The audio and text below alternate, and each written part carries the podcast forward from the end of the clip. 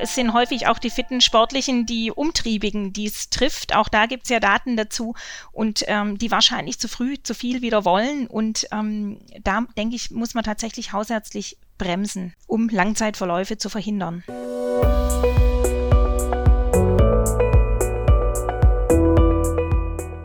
O-Ton Allgemeinmedizin. Der Podcast für alle, die sich für hausärztliche Themen interessieren. Hallo und herzlich willkommen zu O-Ton Allgemeinmedizin, über kurz oder lang dem Podcast der Medical Tribune zum Thema Long Covid. Mein Name ist Dr. Cornelia Werner. Ich bin niedergelassene Fachärztin für Allgemeinmedizin in Erbach an der Donau. Die heutige Folge trägt den Titel Die Psychofalle oder die Frage nach Henne und Ei. Dazu begrüße ich sehr herzlich meine beiden Gäste, Diplompsychologin Dr. Bettina Grande. Hallo Bettina. Hallo. Und die internistische Kollegin Dr. Anna Brock. Hallo Anna. Ja, auch von mir hallo. Schön, dass ihr da seid. Dankeschön. Die Psychosomatik ist ein sehr ernstzunehmendes Thema im Zusammenhang mit jeglicher chronischer Erkrankung leider eines, das nur allzu gerne in die, ich sage jetzt mal, Scham- oder Peinlichkeitsecke geschoben wird und stigmatisierend wirkt. Doch bei Long-Covid oder im ECFS ist es ein noch größerer Stolperstein als sonst schon, weil wir Ärzte meistens gar nicht darauf sensibilisiert sind, dass es auch mal etwas gibt, was wir nicht diagnostizieren können und was trotzdem nicht psychosomatisch ist. Daraufhin werden leider viele Patienten erstmal mit einer F-Diagnose abgespeist oder gar in die Psychiatrie überwiesen. Und damit ist leider keinem der Betroffenen geholfen, beziehungsweise es verhindert eher eine Heilung oder verzögert sie zumindest stark. Vielen Betroffenen wird schlicht einfach nicht geglaubt, gegebenenfalls auch, weil auch ein Viertel der Bevölkerung einmal im Leben eine Depression erleidet. Und wenn dies nun einen Long-Covid-Patienten betrifft, der bereits mal depressive Phasen hatte, wird dieser gerne in diese Ecke geschoben. Aufgrund der Komplexität der Erkrankung und der Krankheitslast ohne Aussicht auf Genesung sind verständlicherweise Betroffene häufig auch verstimmt. Daher stellt sich ja die Frage, was haben wir denn hier? Ist es jetzt die Henne oder das Ei? Woher kommt eine Verstimmung? Ist es die Ursache für die Problematik? Darüber möchte ich jetzt gerne heute mit euch reden. Bevor wir aber nun zu euren Erfahrungen zu dem Thema kommen, hören wir einen O-Ton einer Patientin. Mein Name ist Julie Mael. Ich bin vor 16 Jahren an MECFS und Fibromyalgie erkrankt. Ich würde mir von Ärzten eine offene Kommunikation darüber wünschen, was vielleicht auch im System falsch läuft. Hintergrund ist, dass ähm, mir persönlich dieselbe Ärztin, die die Diagnose gestellt hat, ähm, drei Monate später ihre Diagnose revidiert hat und sagte, nee, das gibt es gar nicht. Ähm, und ähm, sie haben eine psychische Erkrankung was sich dann natürlich als falsch herausstellte. Aber dahinter diese ganze Problematik zu erkennen, dass von uns dann gefordert wird, zumindest war das früher so, in eine Psychiatrie zu gehen, um überhaupt Anrecht auf finanzielle Unterstützung zu erhalten. Und das ist halt völlig die falsche Stelle, wenn man eine somatische Erkrankung hat. Und es führt dann so weit, dass wir uns nicht mehr zu Ärzten trauen. Ähm, und dass wir da Unterstützung kriegen und Verständnis kriegen von Ärzten und die mit uns zusammenarbeiten, auch ähm, was all diese Amtsfragen angeht, dass da halt aus gutem Grund halt eben nicht eine falsche Diagnose drauf landet. Bettina, du warst vor der Pandemie, glaube ich, auch noch nicht so firm mit dem Thema. Wie bist du dazu gekommen? Ähm, ich habe das sehr unmittelbar mit einer ähm, Patientin im Grunde gemeinsam erlebt, äh, habe so im, im Rückblick immer, wie wir auch ähm, hinterher gehinkt sind unseren Erkenntnissen. Also das war eine Frau mittleren Alters. Wir hatten, waren gerade dabei, die Psychotherapie zu beenden nach äh, einigen Jahren gemeinsamer Arbeit und die Stunden wurden schon ausgedünnt äh, das macht man manchmal so zum Ende hin. Und ähm, es war dann die Weihnachtspause 1920 äh, und sie kam beziehungsweise meldete sich sehr, sehr hustend zurück ähm, sie könne nicht in die Praxis kommen, sie wisse nicht, was los war, äh, was sei. Also sie kenne das von sich nicht und ich kannte sie jetzt nun mal auch sehr lange und sehr gut, dass äh, sie ungewöhnlich schwach und, äh, und äh, auch kläglich klang. Und sie war dann im, äh, über die nächsten zwei Jahre, ähm, dass ich eigentlich von einer kerngesunden Frau äh, den Abbau bis hin zur diagnostizierten MECFS miterlebte. Mhm. Ähm, ich hörte damals sehr äh, Zizek ähm, Drosten ähm, handelte mich da so mit meinem Wissen durch. Sie war auch sehr, sehr wissbegierig, machten das dann immer von Woche zu Woche an den Folgen fest, das würde passen oder äh, dass im Grunde auch kein Antibiotika wirkte, weil natürlich auch erstmal der Hausarzt die Lunge abhorchte ähm, äh, mehrere Antibiotika gab zum Lungenarzt. Ja, und da fing das dann an, dass äh, auch die äh, fachärztlichen Kollegen immer wieder haben sie mal an Psychotherapie gedacht, ja, wenn sie jetzt schon so lange husten oder der äh, Kardiologe, weil dann auch äh, Tachykardien begangen und sie richtige Ängste bekamen, weil auch das Herz eben so derart raste und ähm, immer wieder dieses, äh, dass wir sozusagen auf uns beide zurückgeschubst wurden, äh, wir sollten ähm, an der Psyche arbeiten. Ja, und das auch von Kollegen, die sonst, sage ich mal, nicht in, im ersten Ansatz auf, auf Psych kommen. Das war schon sehr, sehr drastisch, das ähm, System von der Seite so kennenzulernen wie sie auch so sozusagen, äh, also ich sah, äh, saß dann mit ihr als Nichtärztin, ja, und, und sah, wie sie abbaute, abbaute, nicht mehr in die Praxis kommen konnte. Wir äh, sahen uns dann per Video, äh, irgendwann lag sie vor meiner Kamera. Dann äh, haben wir die Long-Covid-Ambulanz Frankfurt entdeckt, die eröffnete da gerade. Dort hat sie dann mit viel Mühe, wurde sie hintransportiert. Ähm, von ihren Kindern und war dann, ich erinnere den Anruf sehr gut, als sie mich von dort äh, erleichtert anrief, äh, sie habe jetzt eine Diagnose, wenn auch nicht gesichert, das durfte damals noch nicht gestellt werden, ähm, sondern äh, Verdacht auf, ja, äh, Long-Covid. Aber auch dort war damals, ja, wir können nichts machen, es gibt keine Behandlung, keine Therapien, äh, also äh, waren wir da weiter auf uns gestellt, ja. Dann äh, wurde so langsam natürlich dann das Krankengeld ausgesteuert. Sie konnte schon lange äh, nicht mehr arbeiten gehen. Und mit diesem ähm, Krankengeld kommt dann an einem bestimmten Zeitpunkt natürlich auch äh, die Empfehlung der Reha, äh, die bei ihr eine psychosomatische Reha war. Auch da ähm, wehrten wir uns dagegen und kam, es kam Gott sei Dank dazu, dass sie in eine äh, Lungenklinik kam. Ähm, aber auch dort, obwohl man vorsichtig, relativ vorsichtig mit ihr umging, so nach dem Motto, sagen Sie Bescheid, wenn es äh, ähm, zu viel wird, aber immer auch in dieser Reha mobilisieren, machen. Sie hatte unglaubliche Schmerzen dort, äh, äh, was äh, schulterzuckend entgegengenommen wurde. Und ähm, ja, ähm, sie, letztendlich äh, eine große Hilflosigkeit äh, bei den Behandlern. Ähm, in der Pflege gab es immer wieder auch dort in der Reha ähm, ähm, Menschen, die ihr zugeflüstert hatten, äh, das sei, ähm, weil sie als Kind geimpft worden sei. Also solche Kommentare, die einem ähm, ja fassungslos machten. Und letztendlich kam sie dann aus der Reha zurück, äh, letzt, also völlig ruiniert, auch mit der Diagnose G933, also MECFS.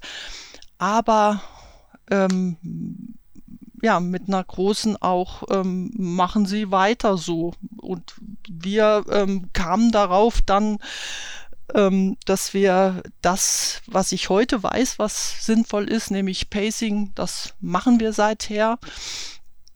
Aber ähm, ja, das war sozusagen mein Einstieg in die Krankheit MECFS. Also ist die Patientin eigentlich eher in diese Psychofalle reingetreten, da sie bereits schon in psychologischer Behandlung war.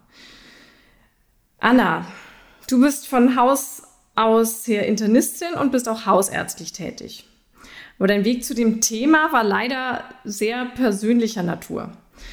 Du bist selbst nach einer Covid-Erkrankung schwer an MECFS erkrankt und teils konntest du gar nicht aufstehen. Ne? Hatte Schmerzen, alles Mögliche. Magst du das mal so ein bisschen schildern? Ja, ich kann vielleicht einfach meinen Verlauf kurz ähm, schildern. Mhm, ich, gerne. sitzt ja so dann auf beiden Stühlen. Ähm, mich hat die Infektion Anfang Januar 21 erwischt, so auf der Zielgeraden zur Impfung, aber eben noch nicht geimpft, weil ich noch nicht priorisiert war bei einer Visite im Pflegeheim.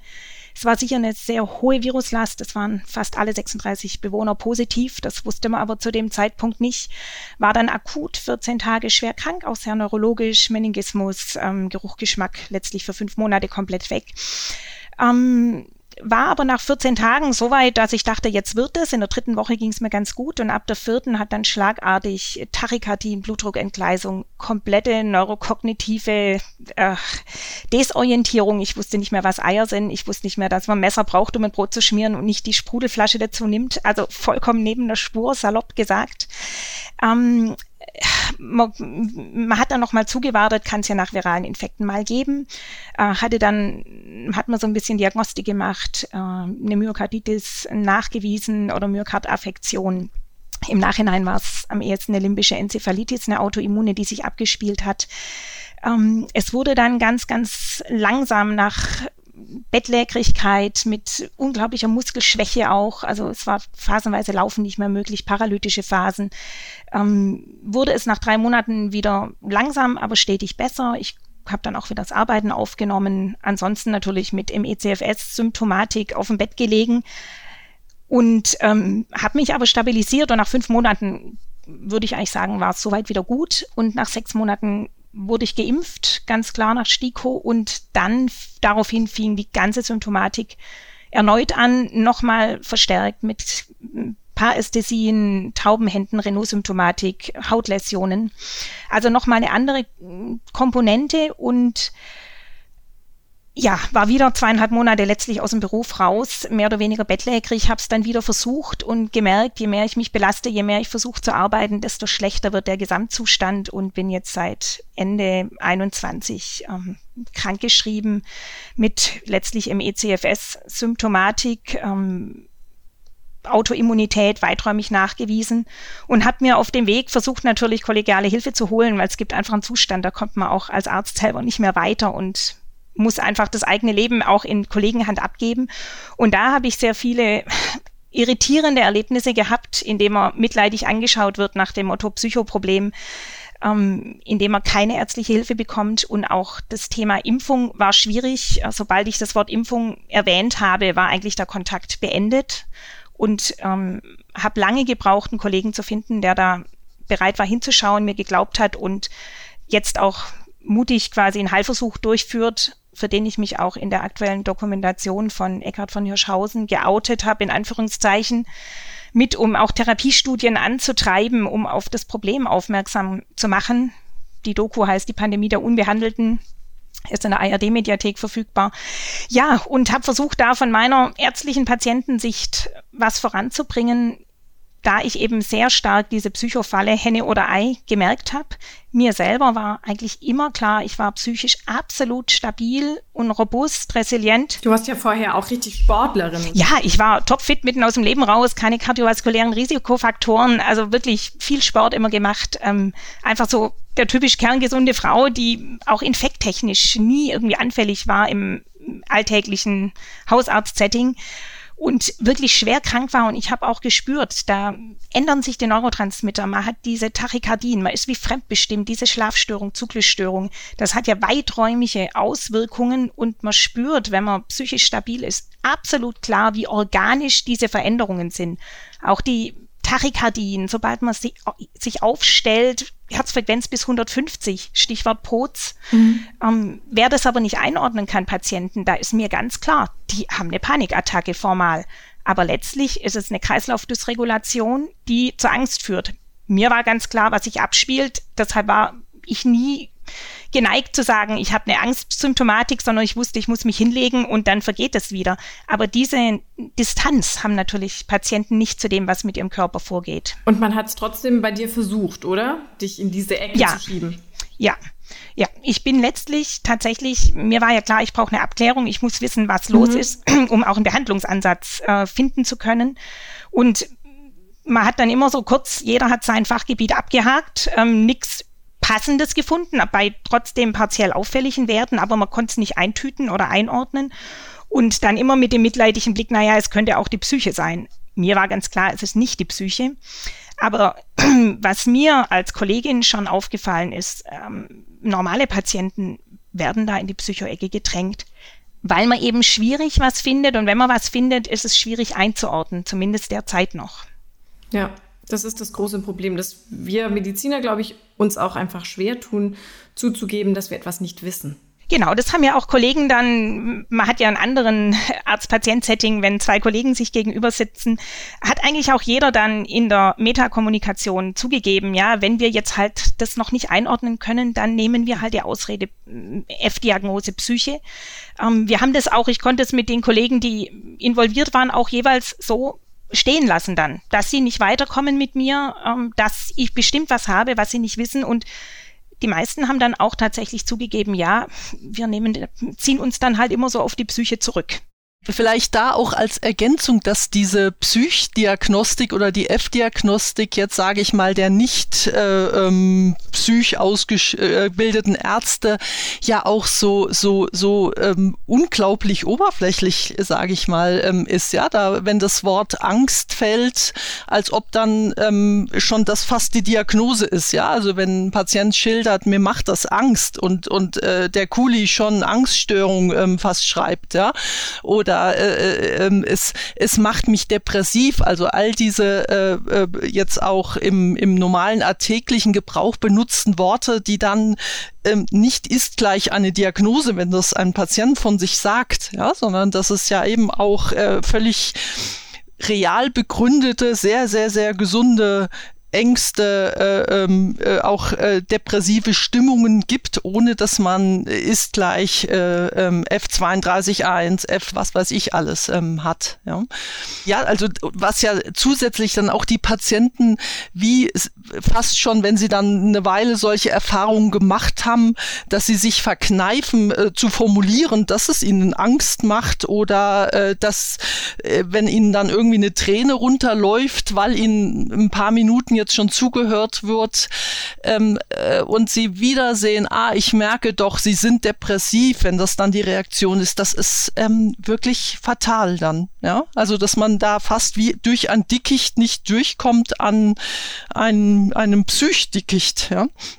Und dass das dann vielleicht für Kollegen, die da irgendwie überfordert, ratlos, unter Zeitdruck sind, auch wie eine große Entlastung ist. A, ein Psych und der richtige Ort ist doch dann die Psychotherapie und dann hört ihnen wenigstens jemand mal richtig zu. Ja. Wobei ich das jetzt nicht so, so als daneben empfinde, muss ich jetzt als Hausärztin sagen, ähm, weil ich jetzt zum Beispiel eine F-Diagnose nicht als fürchterlich empfinde und ich schiebe damit meine Patienten, auch ich persönlich, nicht irgendwo hin ab sondern es ist einfach so, dass ich ja den Patienten als Ganzes betrachte. Das ist ja der, ne, der Körper, Psyche.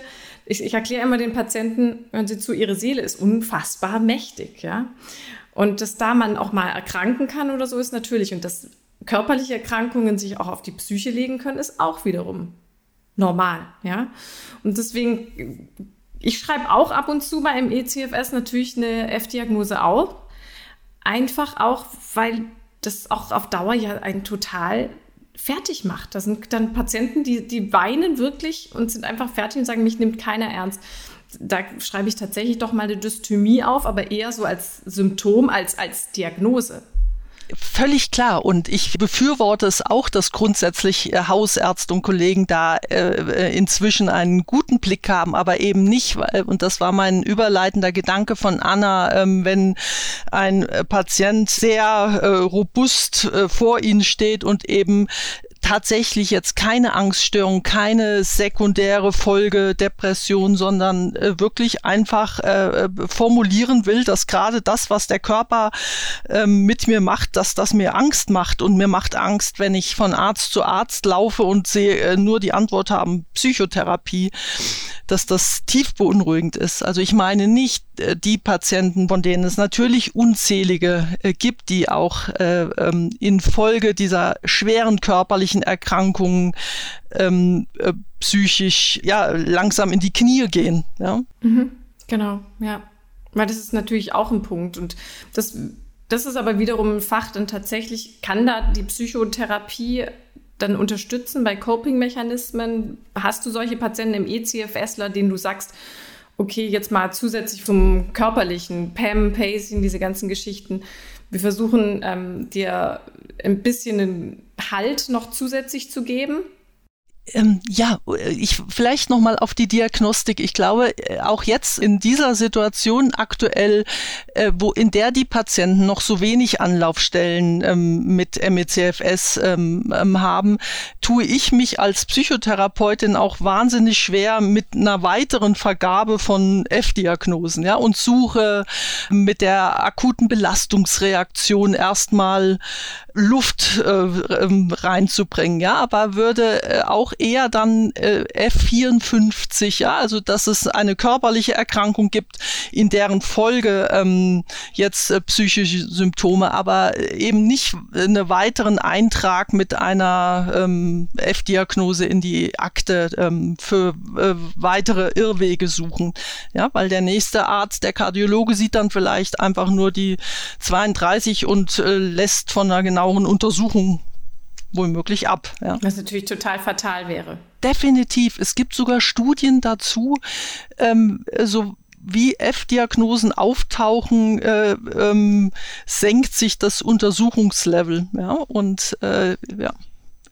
Ich wollte die immer ähm, mal äh, genau erkunden, also habe neulich schon mal recherchiert. Ich, ich finde diese Studie, also ähm, also in England wurde da, dazu Untersuchungen gemacht, ja, was äh, F-Diagnosen an Bedeutung im Gesundheitssystem mit sich bringen.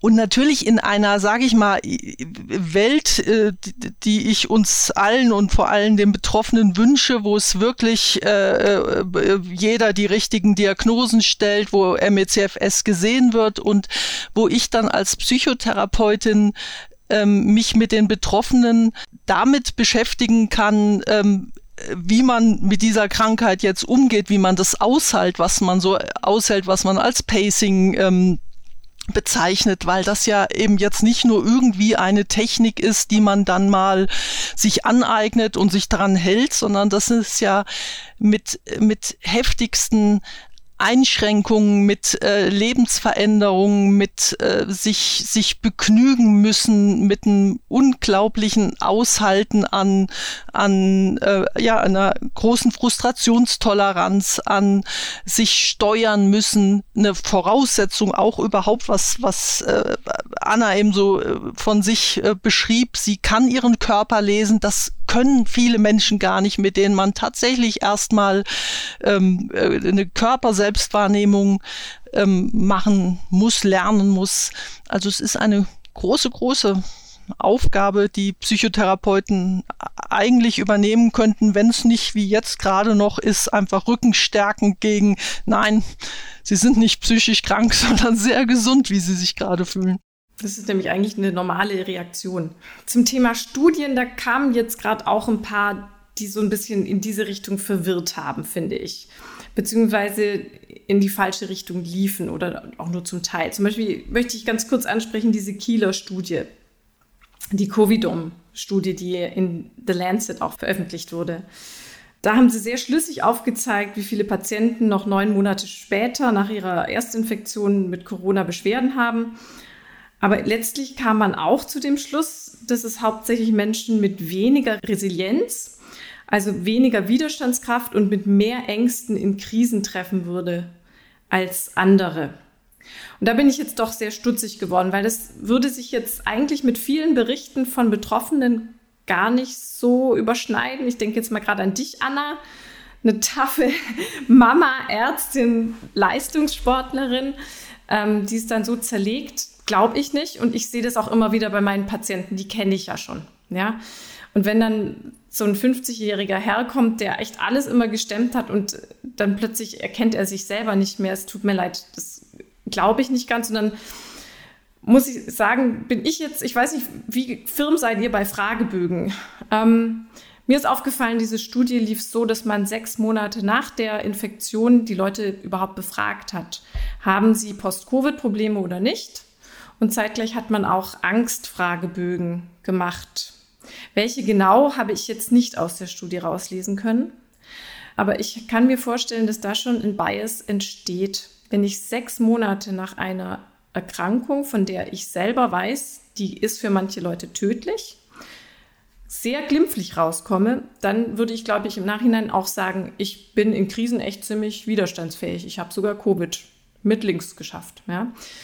Was haltet ihr von dieser Studie, von dieser Aussage?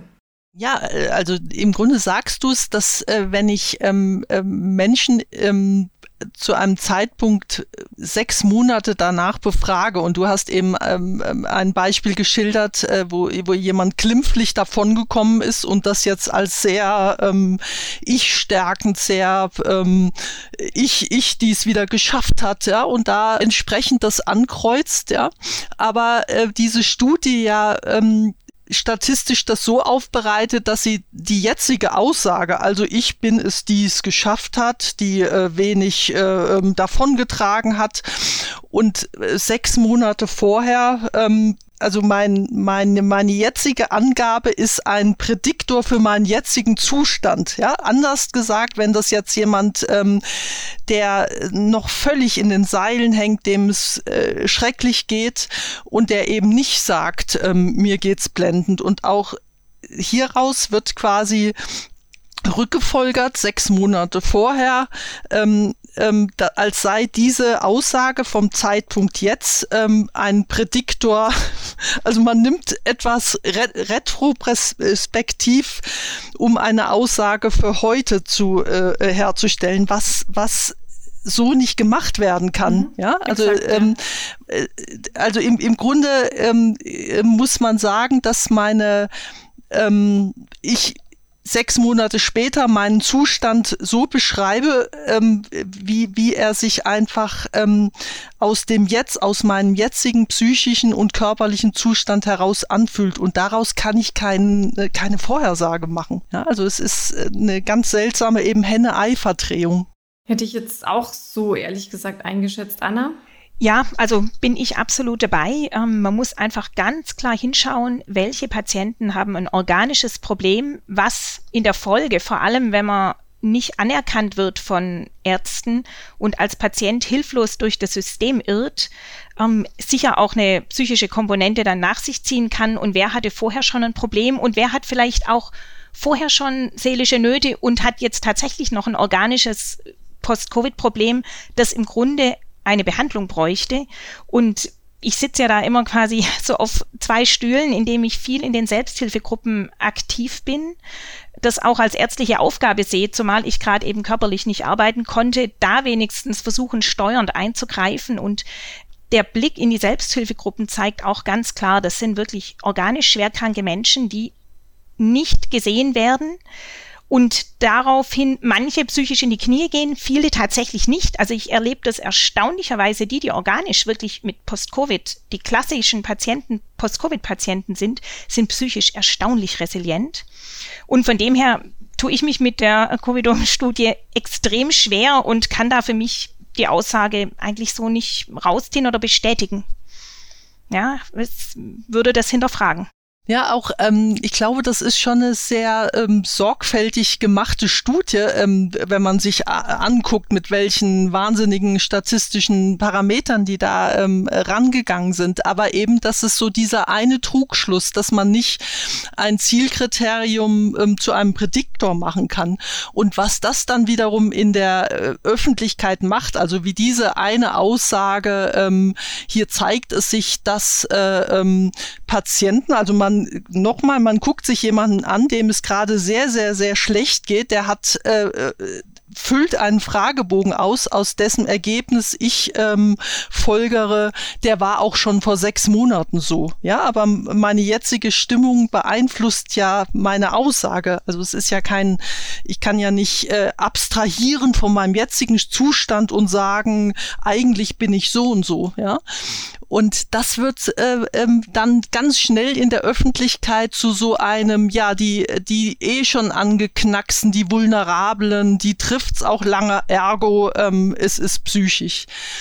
Ja, und was auch so ein bisschen in der Mainz-Studie ein Problem war, war, dass keiner eigentlich sich die genauen Studien anguckt, sondern äh, das, was die Studien nachher aussagen oder welche Sätze rausgerissen werden. In dieser Gutenberg-Studie ähm, ähm, hieß es ja auch, Menschen, die gar nicht an einen PCR-Test äh, hatten, also nachweislich an Long-Covid ähm, oder an SARS-CoV-2 erkrankt waren, haben ähm, entsprechende Long-Covid-Symptome. Ne? Aber äh, Menschen konnten online Fragen beantworten, wurden dann in drei Gruppen eingeteilt, also man hat die gar nie selbst gesehen. Und unter diesen drei Gruppen fanden sich dann ähm, Aufteilungen ähm, äh, 40 Prozent, also sowohl von denen, die ähm, tatsächlich SARS-CoV-2 hatten, die ähm, glaubten es zu haben und die es nicht hatten, haben sich immer 40 Prozent äh, Menschen gefunden, die auf jeden Fall äh, Long-Covid-Symptome hatten. Ja, und jetzt der nächste Blick, wie wurden die Fragen gestellt? Das waren Fragen wie, finden Sie die äh, Pandemie inzwischen auch belastend? Ja, ähm, ähm, jetzt nicht Originalzitat, aber sinngemäß. Also Fragen, die sehr weich waren und die einfach jeder aus dem Herzen, ob jetzt äh, wirklich infiziert oder nicht, mit Ja ankreuzt. Ja, und dass dann die Schlussfolgerung ist, alle haben doch Long-Covid, beziehungsweise äh, ähm, ja, ist das dann dieses Long-Pandemie-Ding, ähm, was dann so dargestellt wird. Aber sind dann nicht diese ganzen Fragebögen auch einfach zu schwammig? Also allein schon Fragebögen, die unterscheiden sollten zwischen Depression oder Fatigue, äh, gibt es nicht. Und bräuchten wir nicht, wir brauchen doch viel eher was Fassbares. Ne? Wenn Mainz zum Beispiel sagt, 90 Prozent haben wir nichts gefunden. Alles psychosomatisch. Und dann kommen gerade die letzten Wochen so viele Sachen raus, wie aus, aus Yale, dass man sehr wohl den Cortisolspiegel nachmessen kann und der ist halbiert. Ähm, wir wissen von vielen Autoantikörpern etc. Was, was können wir denn dagegen halten? Was sollte man prinzipiell auf jeden Fall als Beweis erarbeiten? Ich meine, es gibt natürlich auch psychosomatisch erkrankte Patienten und auch psychische erkrankte Patienten, denen es nach Covid schlecht geht. Prinzipiell müssen wir allen helfen, aber die Psychofalle ist das Gefährliche, würde ich sagen. Wie kriegen wir das hin, dass wir auch unter den Kollegen klar machen, okay, wenn du das und das abgecheckt hast, du kannst was nachweisen. Das ist kein reines psychosomatisches Problem. Was, was brauchen wir da? Was brauchen wir in die Hände als Ärzte? Das Erste, was ich jetzt aufgrund meiner Erfahrungen im hausärztlichen Setting, wenn mir da ein Patient gegenüber sitzt, der sagt, er kann nicht mehr, man muss tatsächlich anamnestisch ganz klar abfragen, hat er eine Post-Exertional Malaise, PEM abgekürzt, sprich, dass er auf körperliche Belastung sich verschlechtert. Sprich, dass er am Tag danach oder zwei Tage danach, wenn er sich mal verausgabt hat, eine deutliche Verschlechterung bemerkt. Das gibt's auf jedem Level. Der eine muss zehn Kilometer dazu joggen, dass er es merkt. Der andere reicht, wenn er zur Toilette läuft, wenn er vorher schon fast bettlägerig war. Das ist ein klassisches Merkmal, was man hinzuziehen kann. Ganz klar auch die Differenzierung zur Depression, da bei einer Depression in der Regel ja Bewegungstherapie und Aktivierungstherapie fördert. Beim Post-Covid-Syndrom vom MECFS-Typ äh, ganz klar Bewegung, Belastung verschlechtert. Ich kann das auch von mir ganz kurz immer persönliche Beispiele zählen. Ja, mir ging es jetzt wirklich gut nach der Therapieansatz Immunabsorption bei Autoimmunität, war stabil, wollte wieder anfangen zu arbeiten, habe eine Spiroergometrie gemacht, um einmal zu schauen, was geht. Und ab diesem Moment konnte ich komme ich jetzt kaum mehr wieder eine Treppe hoch. Muskulär, ich habe auch Diagnostik jetzt gemacht. Es ist ein nachweisbares Mitochondrienproblem. Zytokinspiegel äh, sind verändert. Also das nur als kleiner Exkurs. Ähm, das wird man nicht bei jedem Patienten im hausärztlichen Setting wahrscheinlich umsetzen können. Aber wenn wir genau hinschauen, dann gibt es alte Arbeiten und viele Arbeiten bei MECFS, die genau das zeigen. Belastung verschlechtert und es hat metabolische Gründe auch oxidativer Stress. Also wir könnten es nachweisen. Aber jetzt im hausärztlichen Setting eine andere Basisuntersuchung wäre der Nasalin-Test oder Schellung-Test. Viele mit POT-Symptomatik ähm, sind da einfach hoch auffällig und damit kann man die gut rausfiltern. Also PEM und POTS sind mal zwei Dinge, die man in jedem Hausarzt-Setting im Grunde einfach hinterfragen kann, abklären kann und damit schon mal eine Spur hat, ohne große Labordiagnostik. Jetzt kann ich mal ganz provokativ sagen, in PEM kann ich noch psychosomatisch vortäuschen, aber in POTS ja nicht mehr. Nee, aber ich denke, beim PEM kommt es doch einfach auf die gute alte Anamnese an, würde ich sagen. Wir kennen ja unsere Patienten im hausärztlichen Setting im Grund.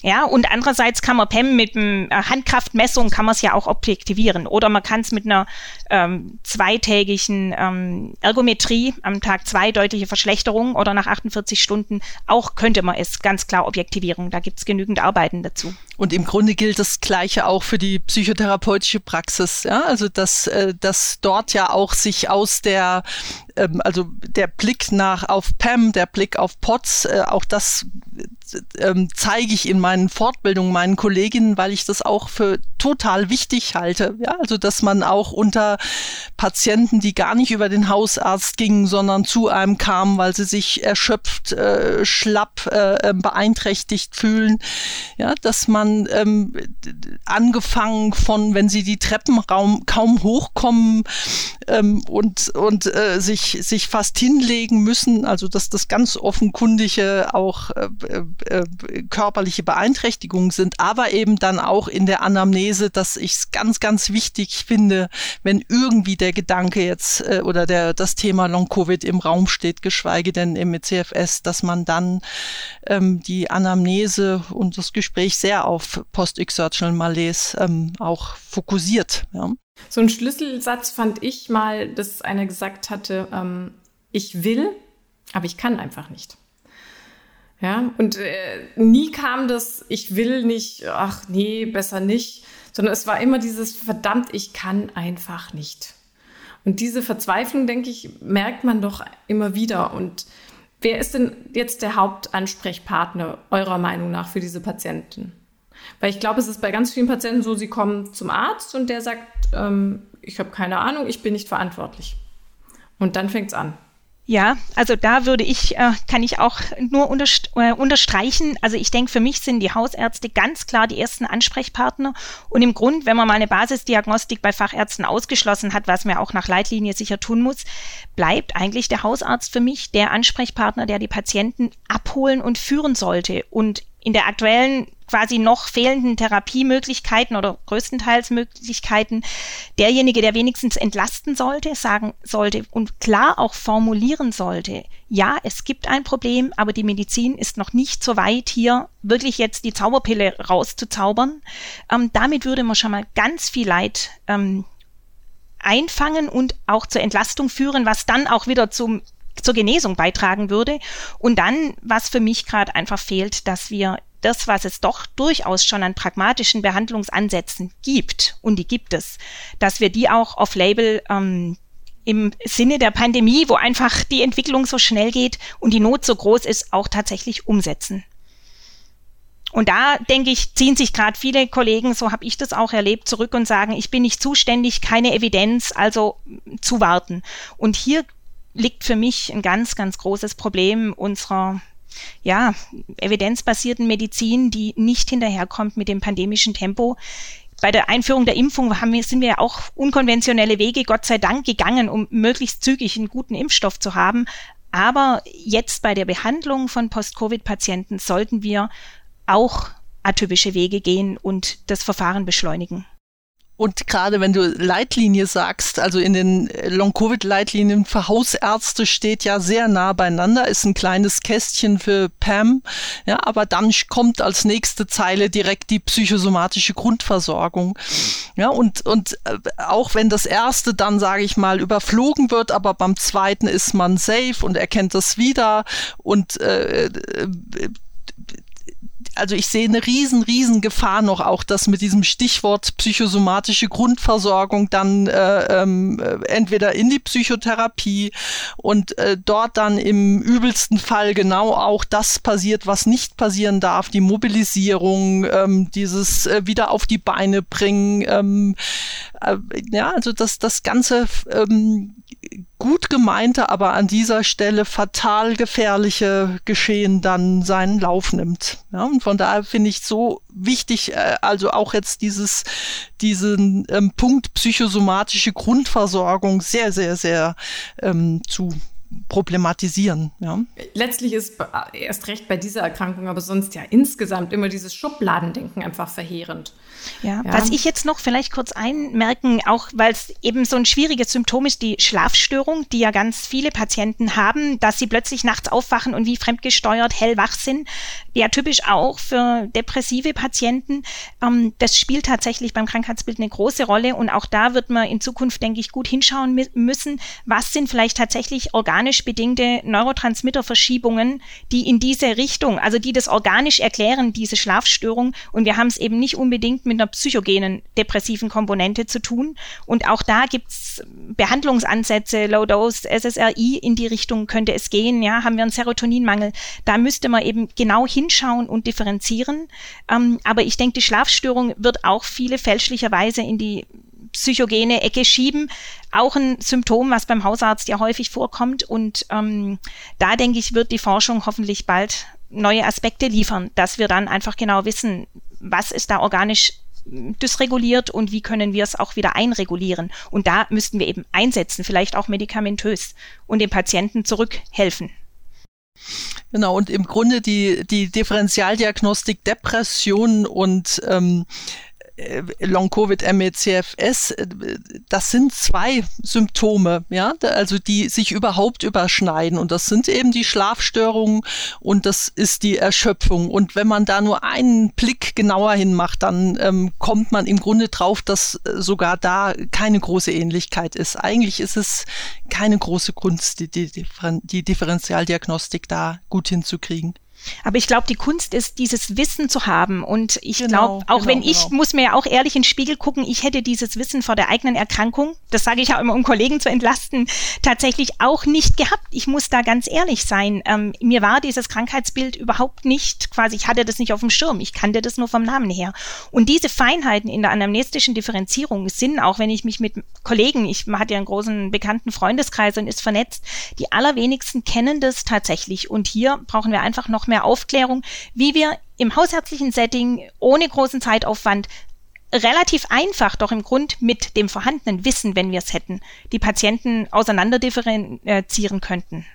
Und dann eben, ich, mir, mir ist es immer so wichtig, auch die, die Psychspezialisten dazuzunehmen, ja, weil wenn man eben ähm, vom ähm, überlastenden Hausarzt allzu schnell dann oder wenigstens Gott sei Dank zum Psychotherapeuten geschickt wird, dass der auch ähm, mit im Boot ist und auch diese Unterschiede ähm, kennt und auch aufgeklärt wird, ja dass kein Patient da irgendwie ähm, sich äh, in einer psychotherapeutischen Praxis ähm, verliert und äh, vermeintlich chronifiziert, aber eigentlich einen schrecklichen Leidensweg da nimmt. Ja. Es besteht einfach ein sehr großer Forschungs- und Aufklärungsbedarf. Was wäre das denn, was ihr Hausärzten einfach mitgeben wolltet, wenn ihr ganz pragmatisch kurze Tipps geben könntet? Schwierig, ne? Komplex, aber kurz bitte. ja. Also ich glaube, mein erstes Anliegen, da ich eben auf beiden Stühlen gleichzeitig sitze, ähm, als Arzt und Patientin, das Allereinfachste und ganz Beste, was wir tun könnten, wäre den Patienten Glauben schenken, dass sie ein Problem haben und sie damit psychisch entlasten. Das ist Schritt eins, den kann man einfach machen. Auch zugeben, dass die Forschung einfach noch nicht so weit ist, wie man es gerne hätte damit hätten wir viele Patienten schon mal wenigstens abgeholt, die sonst an unserem System abprallen und von Facharzt zu Facharzt äh, ziehen und letztlich umherirren und äh, Termine blockieren, die sie gar nicht weiterbringen, wenn der Hausarzt das Problem anerkennt. Und dann, finde ich, müssten wir off-label die Dinge, die schon bekannt sind und die auch symptomatisch helfen und auch kausale Ansätze schon beinhalten, umsetzen können das wäre mein große Aufforderung bitte oder mein Wunsch äh, letztlich für die Patienten auch jetzt sage ich mal aus der Sicht, was ich eben meinte, dass äh, Hausärzte ähm, noch einen Ticken vorsichtiger mit der F-Diagnose und dem G sind, sondern äh, häufiger Verdacht auf ja, ähm, ähm, nehmen. Und dann wünsche ich mir äh, insgesamt für die Hausärzte sehr, dass sie, also dass die sprechende Medizin auch unabhängig jetzt von der Vergabe von F-Diagnosen ähm, geleistet werden kann. Ja, also dass es nicht äh, gekoppelt an an ähm, die Vergabe von F-Diagnosen ist, dass man die Zeit, die die meisten Patienten mehr bräuchten, bekommt. Ja zum Zuhören, zum Sprechen. Was ich vielleicht, glaube ich, auch äh, noch äh, ähm, einen wichtigen Punkt finde, die, die Telemedizin in dem Zusammenhang, ja, dass ich das äh, für einen großen, großen, großen Teil meiner betroffenen Patienten, das ist die alleinige Chance, dass ich sie per Video sehe. Ja, die schaffen es nicht in meine Praxis, die also das würde die äh, schon die Anfahrt würde sie crashen und dass ich ähm, die meisten Betroffenen eben oder man kann sagen alle per Video sehe und und auch da äh, im Grunde äh, auf Pacing-Level, also dass die Stunden verkürzt sind, dass die Tageszeiten ganz äh, spezielle, besondere sind, wann derjenige seine guten Zeiten hat, dass die Frequenzen sehr unterschiedlich sind. Und das finde ich tatsächlich eine, eine riesige ähm, Chance für die Betroffenen, dass man das jetzt machen kann, wenn auch für uns Psychotherapeuten wieder jetzt beschränkt nach der Pandemie. Ja, und da würde ich gerne solche Patienten von ausnehmen, ja, also dass die nicht auf meinen Etat quasi, dass ich nur 30 Prozent sehen darf, sondern wer das braucht, für den ist es die einzige Chance, ja überhaupt Hilfe zu bekommen. Vielleicht kann man da auch noch einfügen, wie viele Patienten so komplett bettlägerig sind, dass sie noch nicht mal mehr einen Hausarzt haben, auch in unserer quasi Überlastung aller Kollegen. Ähm, ich bin mit denen jetzt im Netz im Austausch. Das sind wirklich schwerst kranke Menschen, die in ihren Betten vegetieren und keinen ärztlichen Ansprechpartner haben. Also wie gesagt, ich bin vom Glauben abgefallen, als ich da in diese Selbsthilfegruppen eingetaucht bin. Ähm, es war mir nicht klar, was wir in unserem System für Patienten haben unter unserem Radar. Und die brauchen dringend, dringend Hilfe. Und zwar ein bisschen pragmatischer, ein bisschen schneller, bisschen unbürokratischer, hat man das Gefühl. Unkonventioneller. Ja, genau. auch gerne mal unkonventioneller. Ja. Ja, also ich glaube, die Pandemie würde das von uns erfordern. Für MECFS hätte sie es schon seit Jahrzehnten gefordert. Ähm, aber jetzt fällt es uns ja so auf die Füße, dass wir tatsächlich erkennen müssten und dieses Problem aussprechen müssten und einfach unkonventionell nach Lösungen suchen müssten, die es ja schon gibt dass es auch äh, Patientinnen gibt, die noch nicht mal das Bild aushalten, mit denen man dann, ähm, wenn man so will, E-Mail-Therapie mache ich da, ja, so dass sie mir kleine Texte schreiben, ich die dann beantworte, wenn sie wieder in der Lage sind, ja, aber dass das sehr lebenserhaltend und äh, dass überhaupt ein Mensch, der sie ernst nimmt, sich ähm, noch interessiert, für sie interessiert, das ist überlebenswichtig. Ja. Und dann vielleicht auch noch die Tatsache, dass dieses Krankheitsbild, also viele, wenn man die Krankenverläufe anschaut, ja quasi oft noch nach Diagnose monatelang immer wieder gearbeitet haben und durch jede weitere quasi Stresssituation körperlich oder psychischer Art sich weiter verschlechtert haben, bis sie am Ende wirklich bettlägerig sind, dass wir da eben auch Stichwort aktivierender Ansatz ganz, ganz kontraproduktiv, um da weitere Chronifizierung zu vermeiden. Ich glaube, das muss auch noch sehr viel ähm, bewusster gehandhabt werden im Alltag, dass man die Patienten wirklich vorwarnt, sich zu überlasten. Weil im Grund genau die, die es trifft, die haben ja nur den Drang, sich zu belasten. Ja, also ich merke das ja auch selber. Das Dilemma ist die Diskrepanz zwischen dem Antrieb, den man hat, und dem Körper, der das nicht schafft und sich sogar verschlechtert, wenn man es versucht.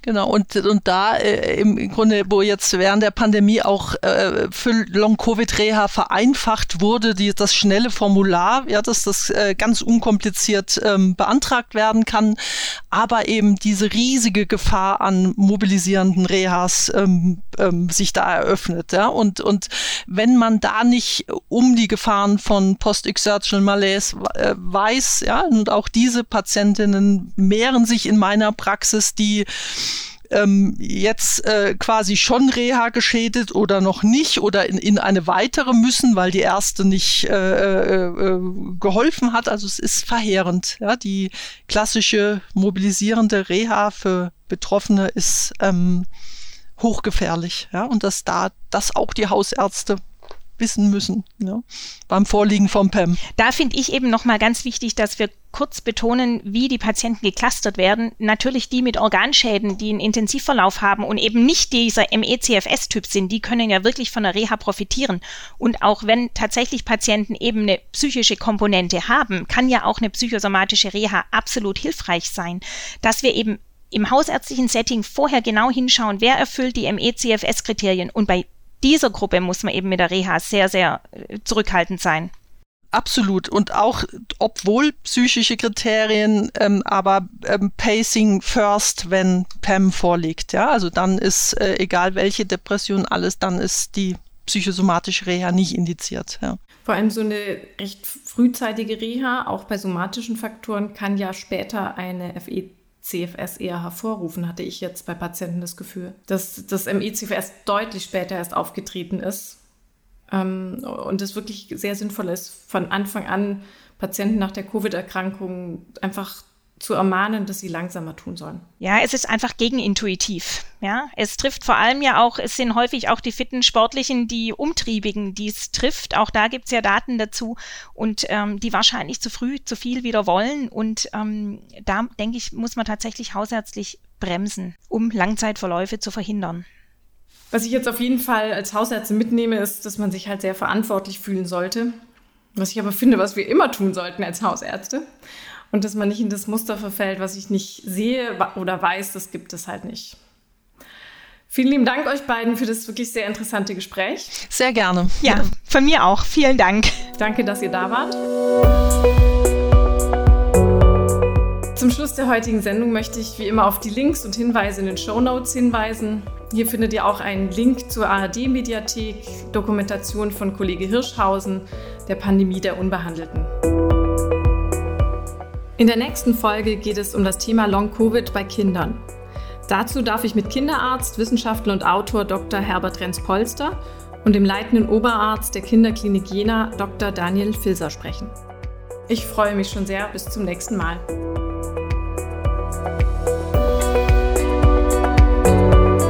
Das war O-Ton Allgemeinmedizin, der Podcast für alle, die sich für hausärztliche Themen interessieren. Dieser Podcast dient ausschließlich der neutralen Information bzw. Fortbildung und richtet sich primär an Ärztinnen und Ärzte sowie Medizinstudierende.